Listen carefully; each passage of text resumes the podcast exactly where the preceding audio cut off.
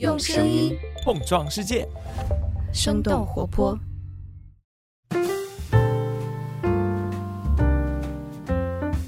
嗨，大家好，欢迎收听《声东击西》，我们一起用对话来发现更大的世界。我是徐涛，今天我们请到的嘉宾是我们的老朋友曹魏。Hello，曹魏。Hello，徐涛。Hello，大家好。对，其实去年四月末的时候，我们和曹魏是有为当时的金三银四做了一场和职场啊、和自我成长相关的节目。那期节目的反响非常的好，到现在依然有挺多的听众是点进来听的。现在一年过去了。然后我觉得今年这个时节，其实对于找工作的，无论是应届的毕业生啊，还是职场人而言，其实都是蛮特殊的。我跟曹伟之前也聊说，那个到底我们要为听众们分享一些什么什么信息点啊什么的。后来就觉得，其实无论是哪种困境，都还挺特殊的。所以我们后来就想想说，那我们来回顾一下之前的曹魏遇到的一些困境，因为曹魏之前做 HR。在好几个外企也都有做过，碰到的各种的困境啊、裁员啊，包括无论是站在公司的角度，还是站在员工的角度，或者自己作为一名员工的角度，其实都会有一些想法，对不对？对我今天可能能跟徐涛聊的，主要也是我在做 HR 的这个职业生涯里面遇到的一些大大小小的组织调整，嗯嗯，以及我在。这个过程里面，可能自己会有的一些感受或者是体会，嗯，但整体上就是它还是一个非常个体的经验，因为每个人的这个成长的经历也不一样，就是我们所处的时代背景也不一样，就也没有办法为大家提供什么样的标准答案，可能更多的是给大家一些可供参考的样本。嗯，对，的确每个时代有每个时代面临的非常独特的环境和问题，所以就如果我们。回去看说的上一段可能比较大的困境是零八年金融危机的时候，对吧？还是可以追溯的更早一些？对，就是因为，嗯，我是零七年，就二零零七年研究生毕业，一直到二零一六年我们离开豌豆荚，自己重新创业。就在这整个的过程里面，其实我都在做 HR，就是经历过各种各样的组织调整。那有的是像零八年，其实是因为经济危机。啊，会有比较大规模的这个裁员的发生，然后还有就是那公司业务的调整或者公司本身的这个财务状况的这个变化，那公司的财务变化带来的就是部门的裁撤，对，也有就是可能因为业绩的问题导致的人员的一些变化，就是各种各样的情况都会发生过，也是作为个体或者是作为 HR，就是会参与在这些事情里面。第一次是你还记得吗？最早其实就是零八年经济危机之后，零七年到零八年，其实整个还是外企，至少是在微软招聘非常旺盛的一个时候。就是我们零七年、零八年的招聘量非常的大，但是到啊零八年下半年开始，其实我们招聘的这个需求就大量的缩减。实际上，我们真正讨论裁员是发生在我们自己身上的，就是先是发生在 HR 的身上的，因为我在的是招聘部门嘛。我们原来就我这个岗位叫做 Staffing Associate，然后我们招聘部门里面还有一个岗位叫 Sourcer，就是有点像内部猎头一样的，他们要去找大量的简历，招聘需求非常旺盛的时候，那我们的工作量就很大。但是当这个招聘需求缩减的时候，那看起来这么多的人员的配置就会。对公司来讲，可能是冗余了。其实我们工作量也还是挺饱和的。在零九年年初的时候，就是第一批裁的人，其实就是 Staffing Associate 和 Sourcer。就是春节之后吗？嗯，三月份吧，我印象。恰恰就是金三银四的金三。对，非常的突然。其实公司的决定都还是挺坚决的。那很快的，比如说这个周五我们做了沟通，下周五就是 Last Day。那当时我们其实整个。裁完了之后，整个 Great China Region 就是大中华区，其实就只剩下了四个这个岗位的人。原来我这个岗位的工作呢，有我想想走了五个还六个人，就是那他们的工作就都放在了我的身上，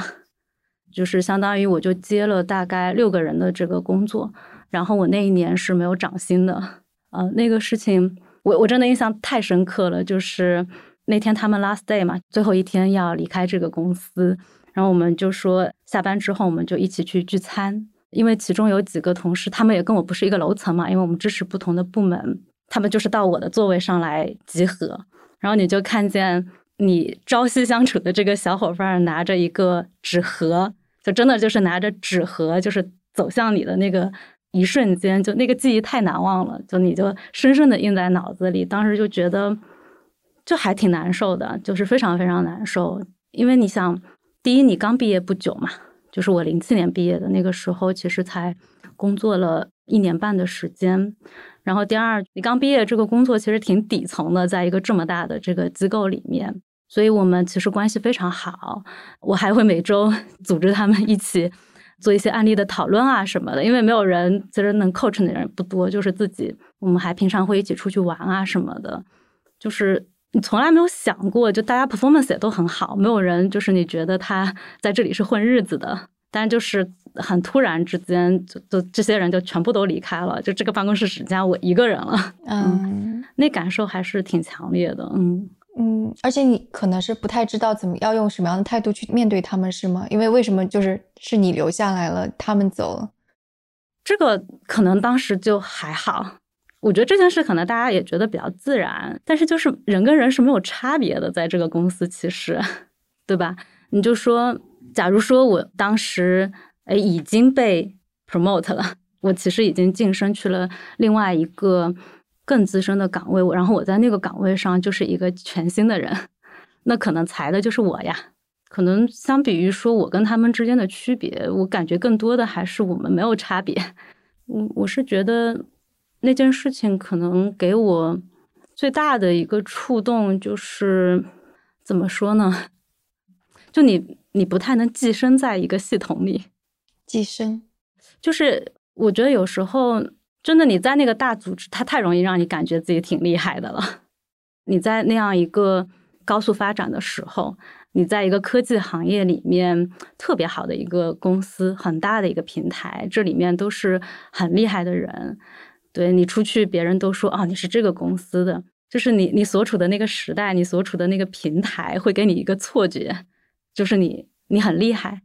但是就是你能不能分清楚这个是时代很厉害，是这个平台很厉害，还是你自己很厉害？其实你随时都可能是被这个平台被这个就时代是随时可能过去的，平台是可能随时抛弃你的。对，那你自己。你脱离了这个系统，你到底是个谁？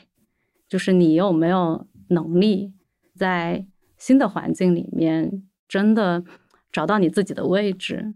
嗯，所以你后来怎么做的？因为可能你留下来，你一个人要做六个人的事儿，而且你要面对的是接下来的裁员之类的。然后同时你还要想着说，怎么样自己可以成为不依附于这个大的平台。首先，确实。因为你原来就是负责一个部门、两个部门嘛，现在你就要把这么多部门接过来了，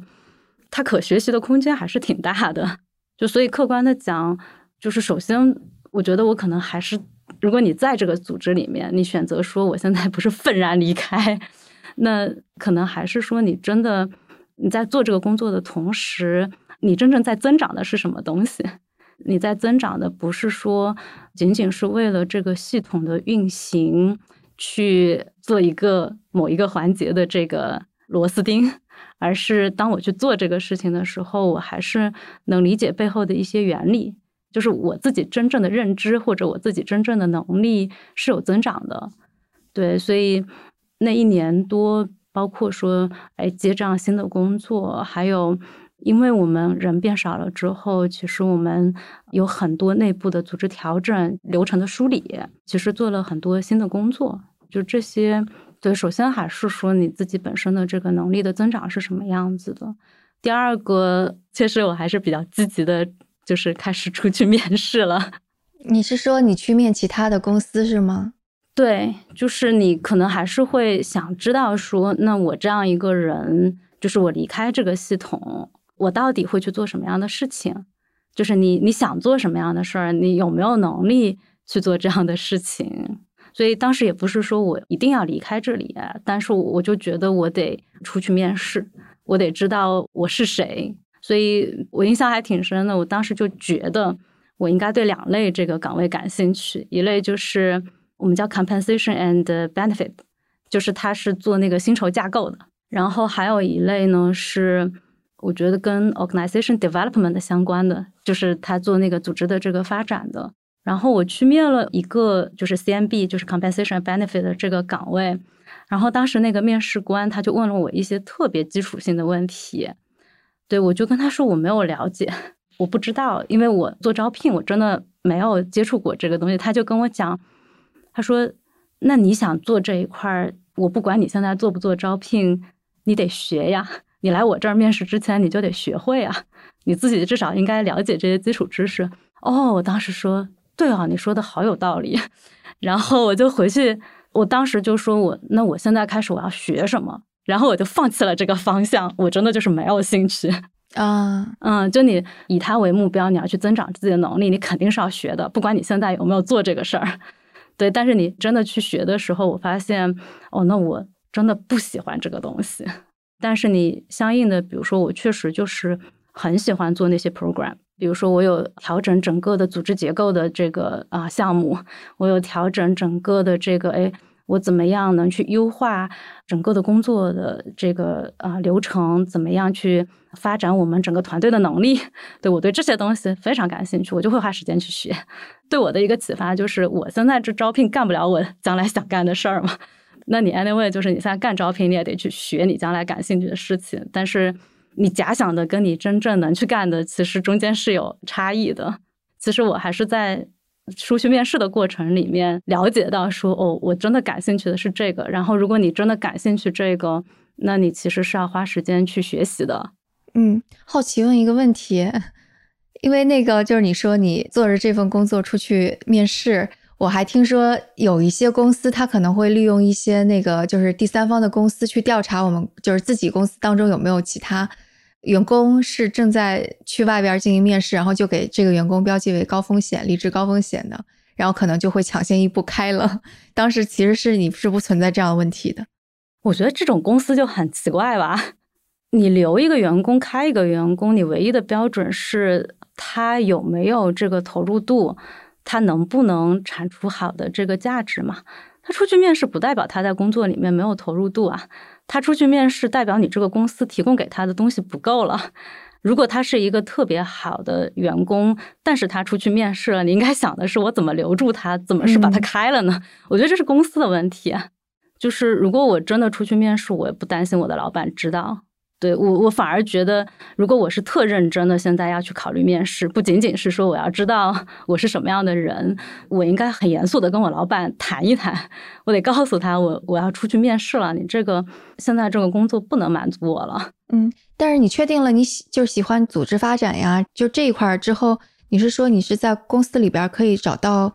类似于你去上手练习的机会呢，还是说你就蒙头自己看书？我觉得还是需要实践的。就是看书肯定还是需要的嘛，包括你多看一些案例啊什么的。那因为一个好处是我们当时确实就是内部在做一些项目，因为我们 把这么多人砍了嘛，这么多人砍了之后，我们当时要把所有的 HR 团队合并，然后我们就要去想我们这个组织应该怎么样搭建。对，它是个非常小的组织嘛，但是你也可以拿这个去实践、去思考这些问题，就是你你带着有意识的去。看待你自己的现在的工作，你把它都看成是 一个项目，都把它看成是我要去发展这个组织的，我要去架构它的。你不是仅仅是我把这个这事儿干了，所以你还是找到了机会去去实践。对，包括刚才说到那个裁员是发生在零九年嘛？对，发生在零九年的三月份，然后到一零年年初的时候，其实我已经比较想离开自己的这个岗位了，就是你的实践的这个机会不够了。对，然后我们当时应该是在整个 HR 团队内部，就是开出了一个呃 temporary 的岗位，它是一个 program manager 的一个岗位，但它是对它是个临时岗位，就大概就是三个月到六个月的一个项目周期。我就跟我老板说，我我现在去申请那个岗位，就是我可以放弃我现在正式的这个岗位，去申请那个临时的岗位，因为我说我需要做项目。当时就谈的不是很顺利，因为就只有我一个人嘛。老板说这个没有办法让你走，所以嗯，后来相当于是我老板的老板，大中华区的这个 staffing director，他就出面，他说那个我给你开一个新岗位，你不要去那个 temporary 岗位。那我的条件就是你干两份工作，你可能在呃三个月里面你要干两份工作，但是三个月之后我保证你完全的 shift 到你新的那个岗位去。当时我老板他从美国飞回来啊，请了一个 mentor 给我，就是请了一个。辅导的 老师就是做这个工作的一个辅导的老师，他跟我大概一起工作了两个月左右的时间，对，然后在那段时间就是相当于我把两份工作都做了，然后我我要招到能接我原来这份工作的人，我要把我原来的这个工作交接给他，然后我再开始做我新的这个工作。确实做那个工作对我来说帮助真的挺大的。你真的就是实践了，你有信心说我以后能做这个事儿。对，我觉得这个是挺重要，因为现在，比方说我们现在也接到很多简历，然后会有挺优秀，我看着是觉得非常优秀的。其实无论从教育背景啊，还是之前的公司，包括能够看到的能力，都还是挺棒的。但是我会担心的就是他们之前做的事儿太专了。然后他们跑到我们这样一个小公司来的时候，他们一方面是在转型，另外一方面他们没有过往的经验能够证明起来，他能够转型之后把这份工作给做好。这可能也是就你刚刚说的那个，在大公司一切都非常好，所以他们只要非常啊聚焦的做好手边那一件事情。但这个事情究竟证明了什么样的能力？然后当你转型去做新的事情的时候，是不是能够做好？这都会让新的潜在的雇主非常担心的一件事儿。是，肯定是会有的，就是包括说，就我也不觉得，在我真正就是开始那个新的工作之前，对，然后如果我想去找类似的这个工作，别人真的愿意给我机会，那这种事情太少了。但确实，我做这个新的岗位，嗯，时间也没有很长。我记得我应该是四月份开始，就是完全百分之百的精力就转移到做这个新的啊招聘部门的项目经理的这个岗位上来。然后我当时去呼噜面试，应该是九月份，就大概也就是啊四五个月的时间。其实我就是呼噜在中国招的第一个 HR 嘛，你就得把呼噜在中国的整个的 HR 的体系和 HR 的团队搭起来。就说实话，即使是按照我当时已经有的经验，我也是完全够不到那个工作的。对，但我当时自己的自信心还是比较强的，我觉得，哎，我其实积累了一些方法。对，那就是看你愿不愿意给我一个机会去试一下。当时其实呼噜的这个，嗯，也是给了我一个，就是你你试试看，你来够一下的一个机会的。嗯嗯，其实你那时候，因为我感觉哈，就是在外部环境不是特别好的状况下，其实很多人是不太敢去做尝试，不太敢动的，就觉得有一份工作就已经挺不错的了，我要赶紧守好这份工作。其实你的这个做法是稍微有点儿，就在很多人看来可能是有点冒险的。就比方说主动去面试啊，然后主动申请一个临时性的项目的，然后主动还要去跟老板讲讲条件，然后或者再要去跳另外一个公司，对吧？我觉得我还是有一个基本的想法，就是我刚才讲的，我觉得我要一直保持我是一个成长的状态。一直能去积累我自己的这个能力的，就是这件事情，我觉得非常非常的重要。然后，如果在这个公司里面，就这个公司它也给我学到了很多东西，那只要在这个公司里面，我是能持续不断去发现机会去做这个学习和积累的，我可能也觉得我还是一直有一个很好的状态的。我没有觉得我一定要出去，对，但是你还是会观察到，就是。我确实就找不到机会了，我连临时性的这个机会我都愿意去去做一下。那我就是我在我原有的这个空间里面是找不到机会了，我必须要出去啊！那否则我消耗在那里干嘛呢？嗯嗯。还有就是，我觉得大公司是会消耗你的，因为我这样的人在当时对公司来说太好用了，对吧？你一个人能干六个人的活儿，我也不太会抱怨。就是我还能主动做很多事情，我又非常非常熟练了，嗯，然后我还可以带别人，就是它太好用了。公司没有动力去做任何变化的，它就是需要你不停的去输出嘛，就是你不停的输出输出输出，然后你想做很多变化，但是你的变化是实现不了的，这个时候对你就非常非常的消耗嘛。嗯，所以对你而言，学习意味着就比方说有比你能力更强或者经验更足的 mentor。第二个是可能有挑战性的事儿，能够让你学到新的类似于思考的方式跟方法，做事情的就原理。你刚刚说的原理，差不多是这几个方面，对吗？我觉得后面更重要，原理更重要。嗯，就是能帮我理解这个事情的本质，然后是我能自己动手做东西，这个东西有结果。嗯，我觉得这个是更重要的。就这里边，我我还挺好奇一点，我感觉可能很多。蛮年轻的职场人也会好奇的，就是你想的很，就是你会能够想得清楚，你未来是要发展哪方面的能力，想要往哪里走，感觉就好像你已经在你前面放了一张地图。但我跟我们的同事呀，或者是有一些面试的时候，当我去问潜在的那个应聘者，我会觉得其实很多人是想不清楚的，就不知道自己究竟其实是要往哪边走，他也不知道接下来三年。或者不要说三年吧，两年是怎样？那你是怎么想清楚的呢？做呀，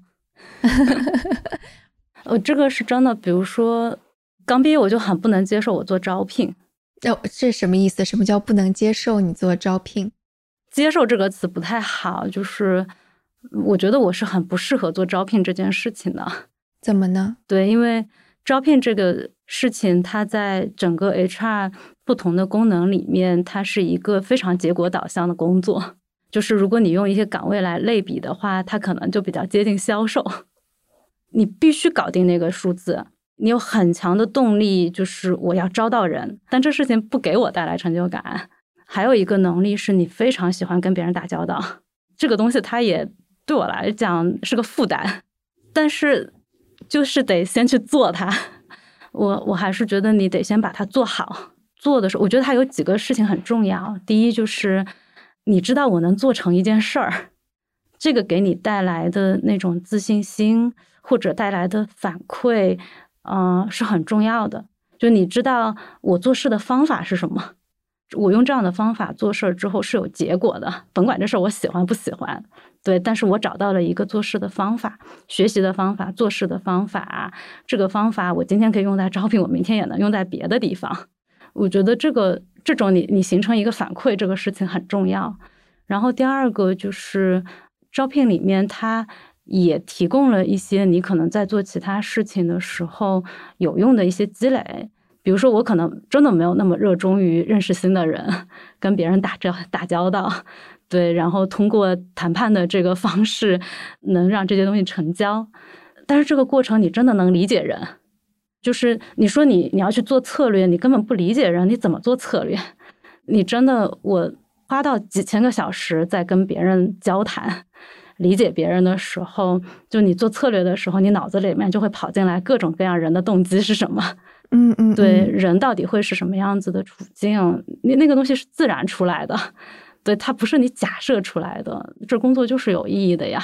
即使你做它的时候有点痛苦，你还是得做它。就是你做了之后，你就会发现说，哦，那我通过做这些事儿去获得洞察，这个事儿对我来说特重要。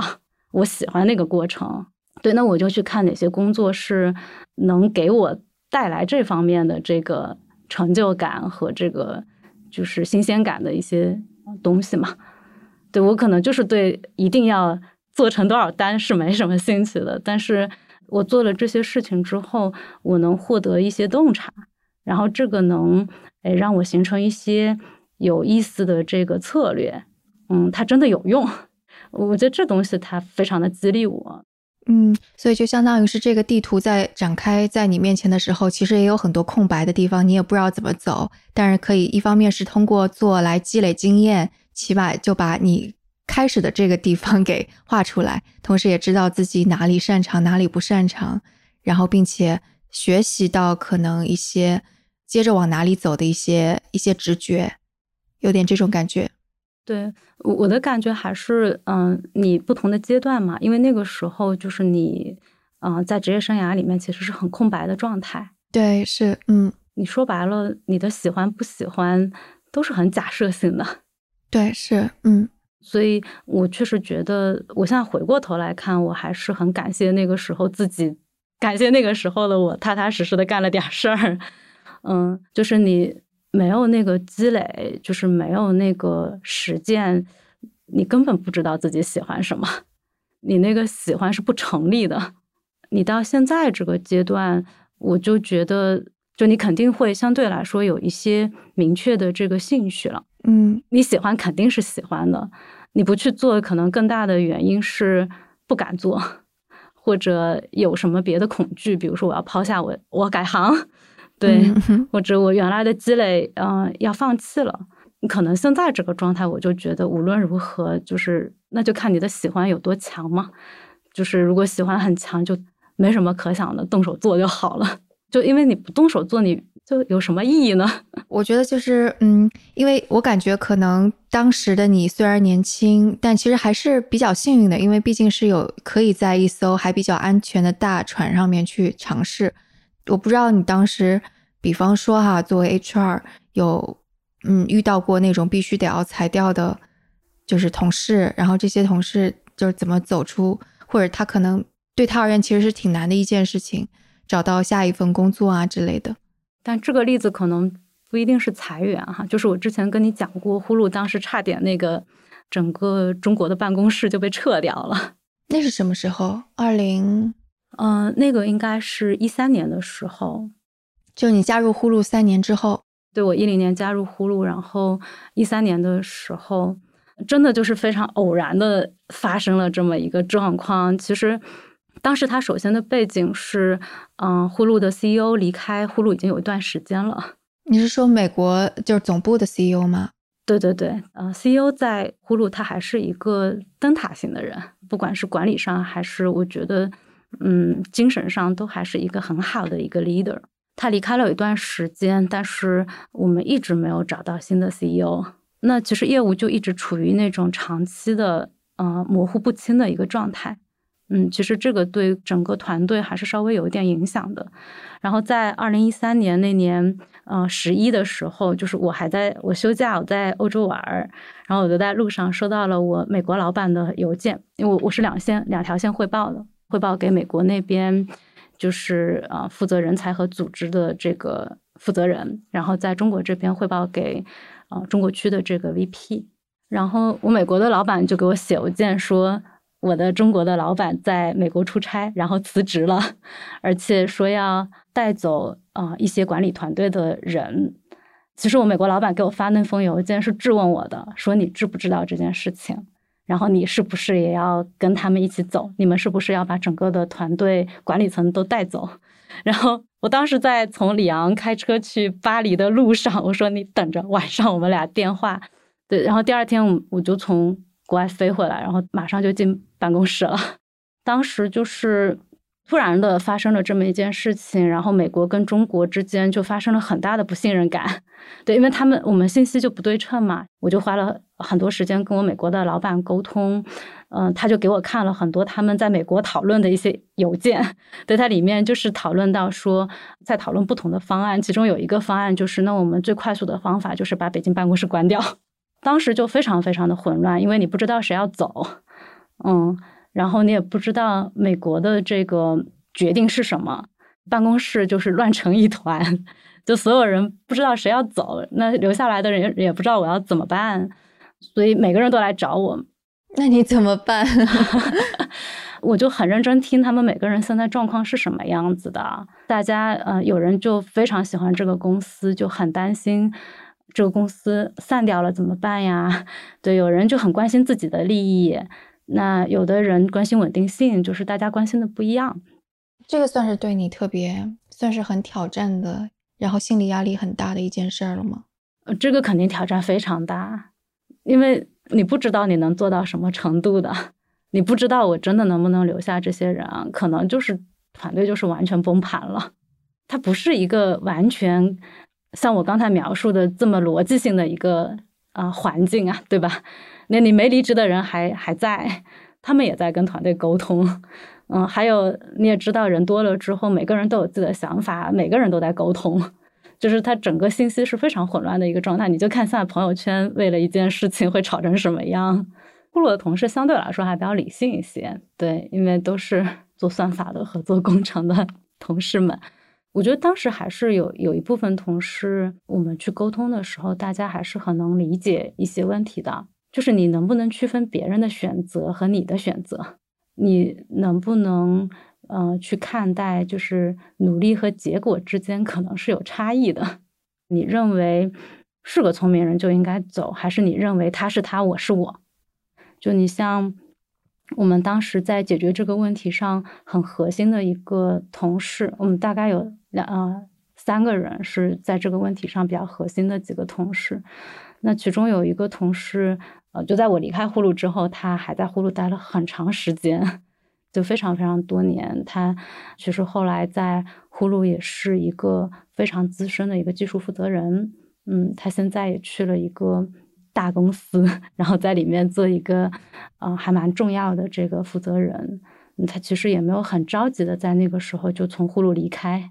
我感觉就是在各种变动，无论是外部还是工作环境变动的时候，其实一个人。能够看得清楚，就这一步对未来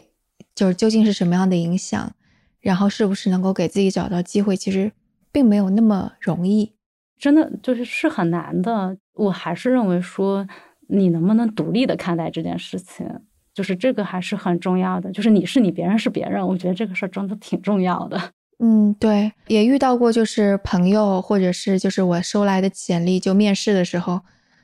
听到。换工作前面的几份工作都是朋友说，哎，我们这家公司要有人，你要不要试一试？然后他又去试了，试了应聘了就进去了，就这种情况也比较多。嗯，但感觉好像其实没有太多的深思熟虑在里边。嗯，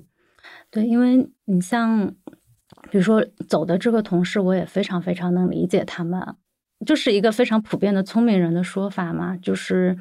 你肯定要去一个发展。势头更好的平台，对吧？你的聪明才智成才能真的发展出来。然后，如果你在呃这样一个诶看起来现在有点模糊的一个状态下的这个环境里面，就是它是浪费你的这个啊聪明才智的。这就是一个非常典型的这个大家会选择工作机会的一个方式嘛。但可能对我当时来讲，我的想法就是。永远都在选择那个你看起来更好的平台，就还是我最开始说的那个，你分得清楚平台和你吗？每一次就是你身处的这个地方，它都遇到了，就是一旦它出现了困难，然后哎，你就去了一个没有困难的平台，或者是更好的平台，你怎么知道自己能解决问题呢？你怎么知道说我为了一件对的事情？我能把那个别人觉得不可能的困难解决了呢？呃，这个确实是我当时自己的一个想法哈，就是真的，你留下来的人，嗯，你愿意去承担这些工作，他就做了岗关键的岗位，他那个关键岗位是能帮他积累这个很扎实的技术的。等你你现在到另外一个地方，嗯，就是表面上看起来那个业务欣欣向荣，但真的你。有足够的信任环境和有足够的时间让你去积累吗？也未必。嗯，所以现在看起来就是这种选择有几个，一个是可能跟你的价值观是相关系的，就这个可能是最最最根本，就是你是的，你对，然后这是可能是最根本的一个，然后接下来就是你选择的是不是这个岗位，它符合能够，就像你你说你在微软的时候的一样，是不是符合你想要往前积累的方向？就这个也很重要，但公司究竟怎么样，可能就是更加靠后一些的因素。做的是什么事儿，能够提高什么样的能力？公司究竟是什么样？那肯定还是你喜欢做公司这个事情呢。对，包括你觉得这个公司它不是真的要完蛋了，对它还有个预判。嗯，对，就是你还是认为说这个公司它有这样的积累，它处在这样的一个行业里面。比如说像当时呼噜，我确实。不是他十月份发生这个事情吗？原来规划是 我半年之后要离职的，但也也没离成。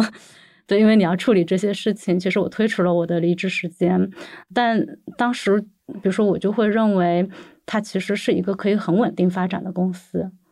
嗯，他可能就不适合那些想愿意冒险的人，愿意啊追求高增长的人，但是他就是很适合那些他希望稳稳定发展的人啊。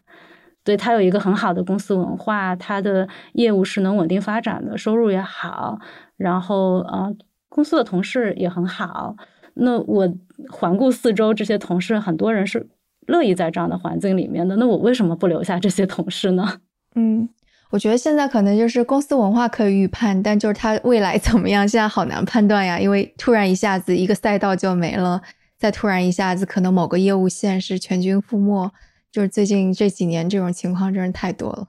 哎，说白了没有百分之百的事情。对，就我刚才说的，你努力跟结果可能是有一些偶然的这个因素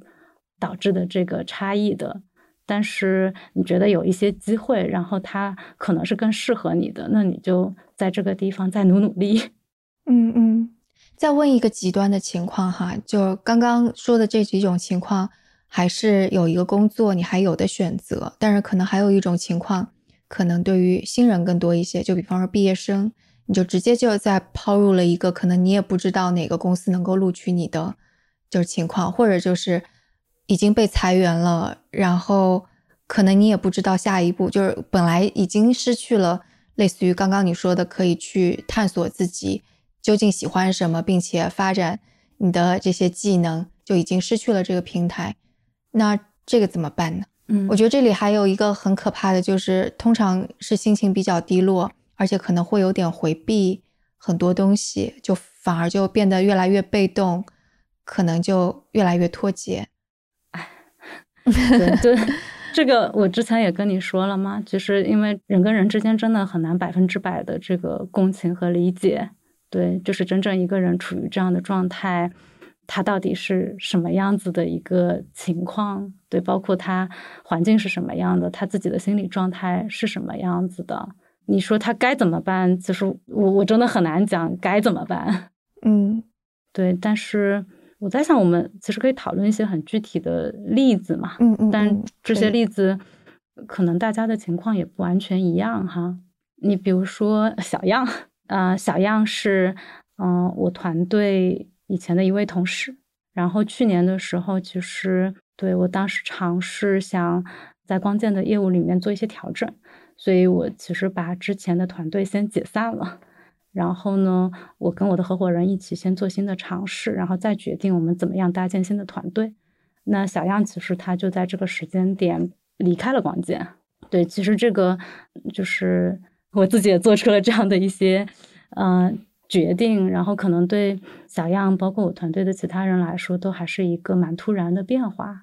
对我相信小样可能也是经历了一段时间，说，哎，那我下一步应该 干嘛？那后来小样其实就一直在做，就是他就开始做自己的一千小时的项目，对，相当于是全职的开始了自己的一个新的自媒体项目，对，算是，它能叫自媒体项目吗？不光是自媒体哈，就是是跟食物相关的一个项目，对，因为这个其实一直都是小央特别感兴趣的一个领域。嗯，他也断断续续的，就是，嗯，在做这方面的内容上的一些积累，就是他把它叫做一千小时计划，他会去做很多家庭的采访，就是把他们的这个，呃，食谱和家庭在这些食物背后的连接记录下来。嗯，但嗯，因为其实一直有全职的工作，所以这个呃事情就是断断续续的在做的。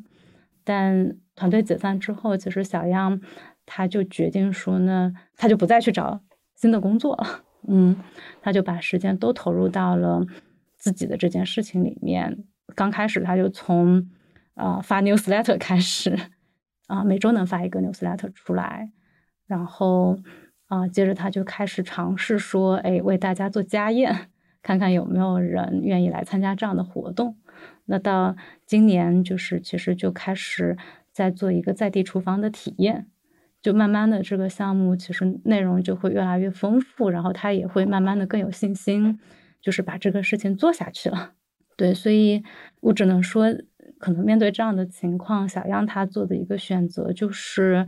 嗯，我与其再去一个地方，就是把我的一天八个小时、十个小时投入在别人的一件事情上，那是不是我可以投入在自己的事情上？嗯，对，可能大家最大的担忧是这件事情是不是真的可持续，它是不是真的赚钱？那可能对小杨来说，就是他需要一些时间窗口，他先把它做出来，慢慢的你就会发现，呃，因为他这个东西真的对别人有价值，所以他关注的人会越来越多。就是当你真的有价值的时候，那你也不用负担一个几十人的团队啊，你只是负担你自己啊。嗯嗯，就是你给这个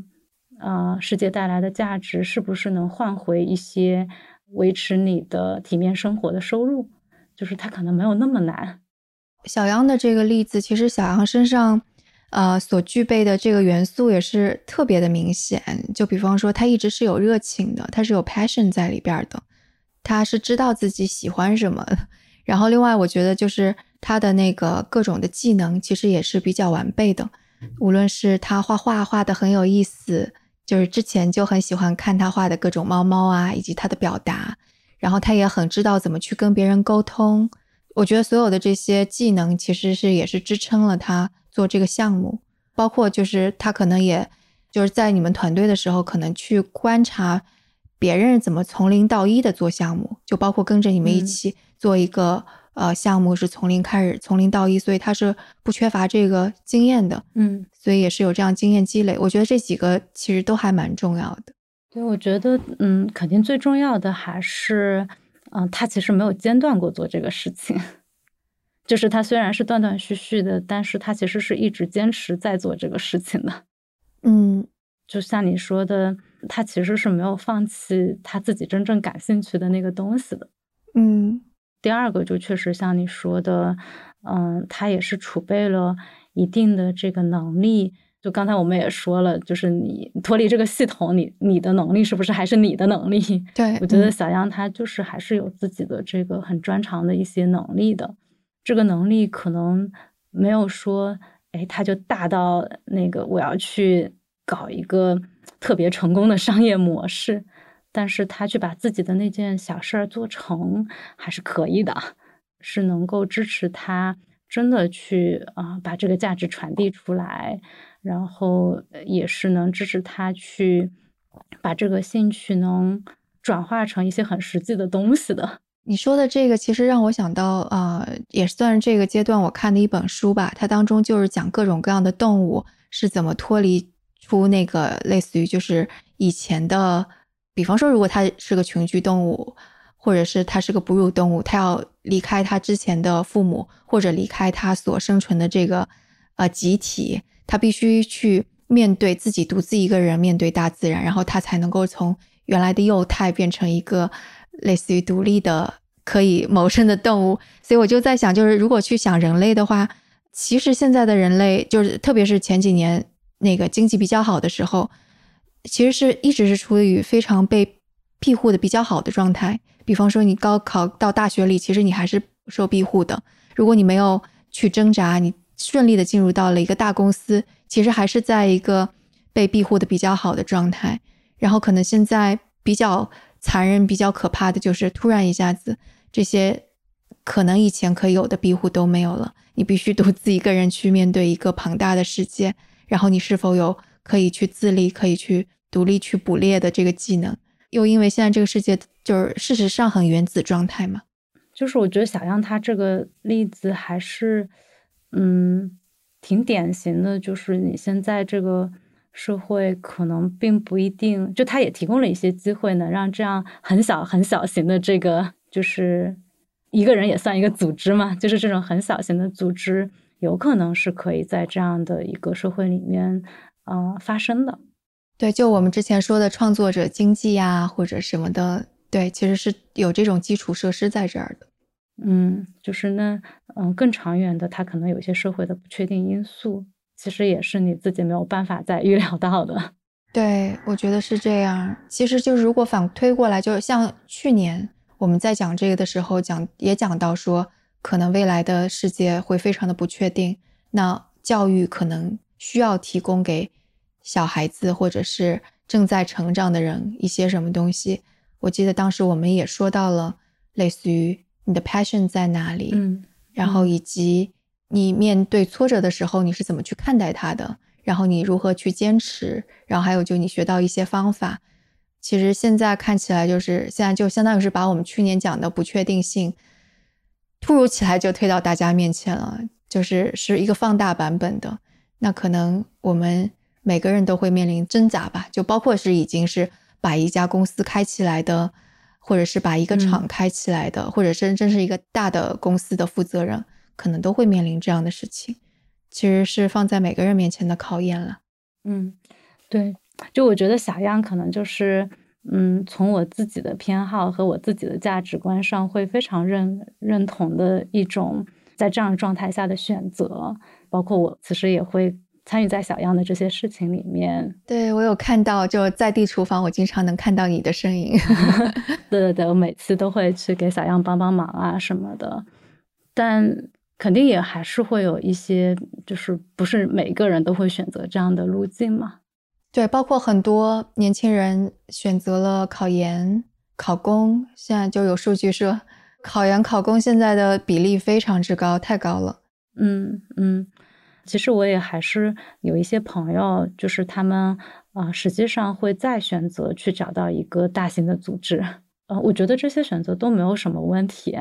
只是我自己可能确实就不太会做这样的选择。我。嗯，从微软离开的时候就觉得我肯定不想再进入到一个大型组织了。对，那我朋友他也会进入到大型组织，就是因为有安全感。对对对，安全感是个关键词。就是他可能也知道我在这个大型组织也还是会有各种各样的风险，但是你在大型组织的那个安全感是在其他地方不能替代的。嗯，那他嗯可能要做的一件事情就是他需要调整一下自己的心态。比如说，以前可能大家会觉得，因为你在一个大型组织，它有非常多的发展，然后现在你进入到一个大型组织，你的螺丝钉的感受会更强。啊，你说现在这个阶段？对，现在即使你进入到一个大型组织，因为它整个的这个发展就放缓了嘛。呃，对，是，所以你的个人的这个各方面的增长都会比以前更缓慢一些。实际上是，如果我们追求一个安全感，在这样的一个大型组织里面，实际上是需要调整自己的心态的。嗯，就是接纳这样的现状。对，我的确觉得，就是选择大公司、选择考研、选择考公，我觉得都是一种选择。就只是就选择了这个之后，就相应的还是需要看你在这样的组织里边是不是能够获得。就以后发生变动的时候，发生不确定性的时候，对对，你是不是还能够保持你的能力？你依然需要寻找。就比方说，你可以当公务员，但同时是不是你保持你的原有的 passion，训练你自己的某些 skills，以应对不时之需吧？是的，因为以前机会太多了嘛，就是工作的这个机会也很多，可能你也会把所有的这个所有的愿望。所有你认为生活里面的成就感都寄托在工作里面，那现在其实因为在面对这样的一个情况下，可能很多时候很多人选择工作，比如说我的朋友回到一个大公司、大机构里面去，对他就是追求安全感的。那工作带给你的就是安全感。那除此之外，就是你你有没有愉悦感？就是你的生活有没有愉悦感？你啊，人有没有成长？它就是在你工作之外再去追求的一个东西。那你啊，可能在这个环境里面，更多的就是我刚才说的，你不要让那个无穷无尽的工作把你消耗的，是一个没有办法感知快乐的人。对，你怎么保护自己？说我仍然保有一些闲暇，去调整我自己的状态，然后去真正做一些我喜欢的事情，然后让我。即使真的面临哎，这个安全感也没有的时候，我还有没有能力再去面对外面的世界？嗯，我觉得那个可能就是你怎么在工作之外，就是仍然去建立那个完整的自己。嗯，对，或者就是还没有走出校门的那个同学，可能也是需要去想，就未来是的的工作，就不管怎样，你还是得要找到你的就。时刻 准备好这种，要让自己具备这种独立的能力。是的，是的，嗯，哎，其实挺难的。就是我我我说这些的时候，我想到了很多的例子。就无论是我更加年轻的时候，或者是我的亲朋好友，我有时候就会觉得，就说说这些是容易的，但是在具体的情境下面对的时候，真的是太难了。就有的时候你会觉得你想不清楚，可能等到你度过的时候才想啊，我用这种方式其实是对的，或者是错的，或者我能够做得更好，或者哎，我本来是可以更加坚强，或者说哎，我居然能够坚强的应对下来。我觉得这个的确是每个人所遇到的都是非常特殊的。难的事情，嗯，就包括我刚毕业的时候，怎么走上工作岗位，可能遇到的各种的问题，我当时也会觉得好难啊。就任何一个外人站在就是旁边去说应该怎么怎么样，都显得太轻轻而易举了。嗯，对，确实，我我觉得我们今天讨论的所有的东西，它都不存在一个人应该这样或者一个人应该那样，可能就是不同的人在这个情况下。会根据自己的这个偏好做出一些不同的选择，嗯，但的确就是度过了，然后并且保持着说，我就即使是在最难的困境当中，我都要成长和学习。那度过这个困境的人习得的那个东西，其实它的强大是比可能没有度过就习得的东西是更多的。就的确就是 杀不死你的，能够让你更强大。我确实还是觉得在这个过程里面有意识的做这些选择。就是哪怕你回过头来再去复盘这个选择，你知道自己到底在意什么东西，你的方法是什么，也还是挺重要的。因为就是前面我们的例子讲的都是已经有在公司的工作经验，面对困境被裁员啊，或者面对这种挫折，那对于可能完全没有工作经验的年轻人怎么办呢？比方说毕业生，他们面临的又是这么一毕业就面临这么糟糕的一个环境。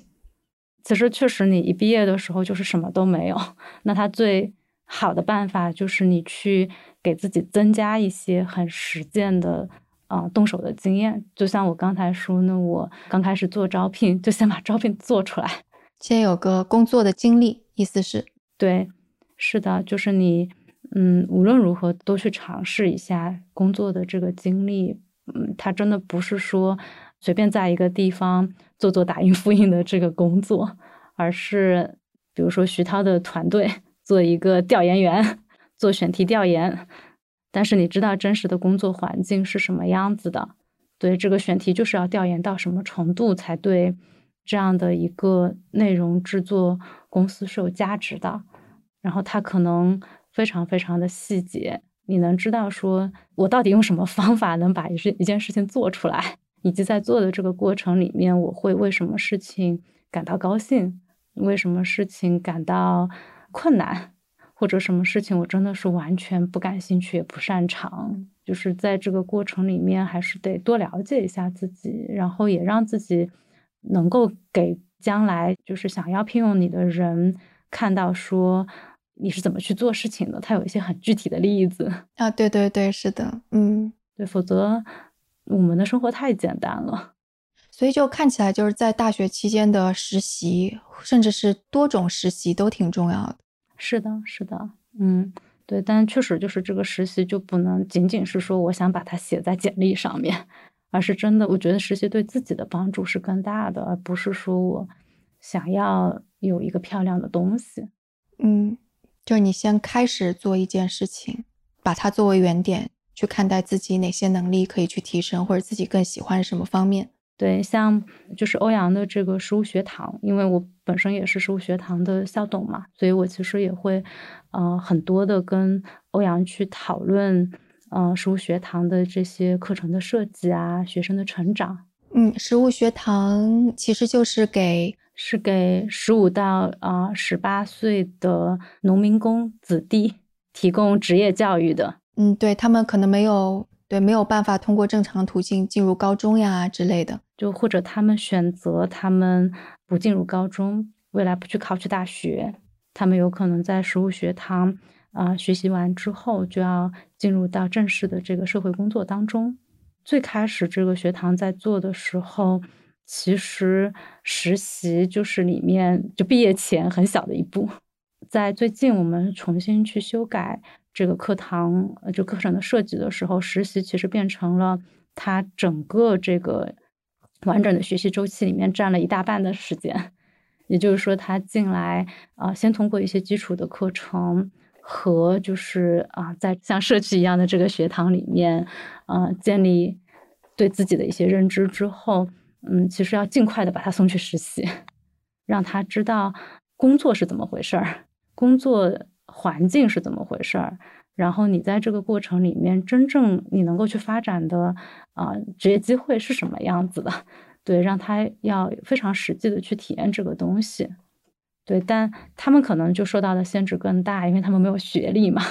啊，对，是，所以他要有很具体的这些，嗯，做事的经验，嗯，他才能够就是自己会有信心，也才能够向别人证明说，你即使没有学历，也能把这样的一些工作做好。对，就是做起来的确是最重要的。对，像他们嗯，去年的这个毕业生，其实也有人是去是去做工程师的啊，做前端工程师的，其实是很不容易啦。就是但确实就是实习的过程里面啊，别人会相信你说你是有能力去做这件事情的。如果我们拿小样的这个举例子，其实大家不需要太局限在实习，你即使不依赖一个公司，你也是可以自己去做一件事儿的。就像嗯，现在的工具其实也都很发达嘛。就像你说小样要去做一个 newsletter，你不需要依赖一个公司去做那个 newsletter 嘛。往前五年你要做个公众号，对你也不需要依赖那个公司。然后你想去做一个活动，你想去做一个项目，实际上是可以自己去发起的。对，其实是这样，真的是这样。嗯，某种程度上，我也算是之前是在一个。平台或者公司上的螺丝钉，但是开始做播客了之后，有了从零到一的经验，就越来越自信，嗯，然后最后出来做这家公司，嗯，就是因为我在想，大家可能会在想说，哦，那我要找什么样的实习啊？然后现在实习是机会是不是也缩减了？其实我觉得他也不是非得要等等别人招这个实习的工作，就是我们也可以通过自己去做感兴趣的事情，去积累你的那个经验和能力的，对。但这个的确也更加，呃，需要自己去挖掘自己的热情所在，去坚持做一些东西，就这个还蛮重要的。对，而且就是你开始做的时候，可能真的不要总觉得我要把它做成一件多大的事儿，就是我觉得他动手开始做这件事情就挺重要的。你你做着做着，他那个反馈是会持续的滚动起来的，就像。因为我跟小样还是在一千小时这个事情上的这个同步还是挺多的，那真的这个 newsletter 有一千个人关注的时候，对你开始有信心去做一些新的事情。那这个在在地厨房，你第一期做出去，可能哎报名的人一开始没有那么多，但后来就是有人反复报名，嗯，对，然后还有以前参加过的人，他说我要来给你做志愿者啊，对，还有人来参加了小样的这个活动之后。他自己也去做了一些新的项目，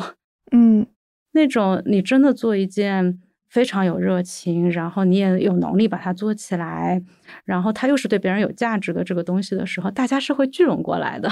对，大家会给你反馈，你就会接着往下做。困难是在于你刚开始那一步不动。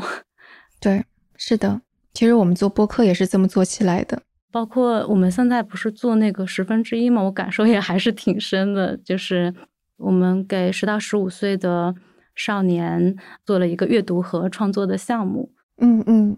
就是你做之前，比如说啊，君玉就问我和崔锦说：“你们俩凭什么做这个项目？别人为什么要来 读你们写的东西？”对，就是包括说，那你要做实体的这个东西，它其实跟我们原来的这个技能点是完全不一样的。那你就是从头开始做，那你敢不敢动手做那个第一期？就是你动手做了，你花精力上去，哎，你很快的就会得到反馈，嗯，你就知道说我可以接着往下做。对，开始非常的重要。所以怎么说，就那句非常俗套的话，就是万事开头难。我们以前在团队里面有一句话，就是行动就是意义。这句话很好，行动就是意义。嗯。那呃，我想就是也不知道我们这一期是不是一开始我们就说，的确大家遇到的所有的困境都不是相同的。每个人遇到困境的时候，可能旁边在说的人都太遥远，就度过困境的都是每一个个人，但也希望我们这一期节目是能够给到大家一点点信息、一点点帮助或者一点点方法。当然，我们也是可以在评论区当中进行讨论，然后看是不是有更加好的方法，或者彼此就真的在度过难关的，就是小伙伴们彼此打打气，然后互相交流交流，说不定会有一些更好的方法。或者大家如果还是觉得这种，呃，了解不同的个体经验，可能哪怕有一点点小的启发，其实也可以互相多分享和交流。对我觉得我们今天可能讨论的，它也只是一个抛砖引玉的作用，包括我的经验，对十十几年前的经验。对，加上我其实也还有一点 HR 的这个视角，可能跟一个普通的员工也不完全一样。嗯，对。如果大家能通过这期节目，就是产生更多的这个讨论，互相给到启发，我觉得也是个蛮好的事情。嗯，对。以及大家如果觉得我们应该组织这样的讨论，或者是更加丰富形式的讨论，那也告诉我们在评论区告诉我们，说不定我们的确是可以组织这样的讨论的，就不光光仅限于评论了。好。那谢谢曹贝，我们下期节目再见。谢谢徐涛，再见。另外，可能也要跟大家说一下，就这期节目呢，是我们五一假期前的最后一期节目。其实五一假期期间，我们的小伙伴也都会放假一周，所以节目也会暂停一周。在五月十二日，也就是假期之后的那一周，我们会回来恢复更新。另外，还有一个要跟大家说的就是，虽然大环境很难，但我们依然还有招聘岗位。其中一个岗位是我们的人才成长和发展负责人，这个岗位是除了帮助我们找到更多优秀的人才之外，也希望是能帮助我们生动活泼内部的小伙伴更好的成长和发展。所以有相关经验的朋友可以来给我们投简历。还有一个岗位呢是商业化负责人，这个岗位是希望能和我们一起来探索声音内容商业化的各种可能性。所以你或者是你的朋友有相关的经验且正在看机会。那就给我们投递简历吧，简历接收的邮箱是 hr at 声 fm dot cn，hr at s h e n g f m dot cn。那我们的 HR 都会一一回复的。上面所有这些关于岗位的更加详细的信息，你都是可以在我们的 show notes 中查看到的，所以别忘了去点击我们的 show notes。那我们下次节目再见。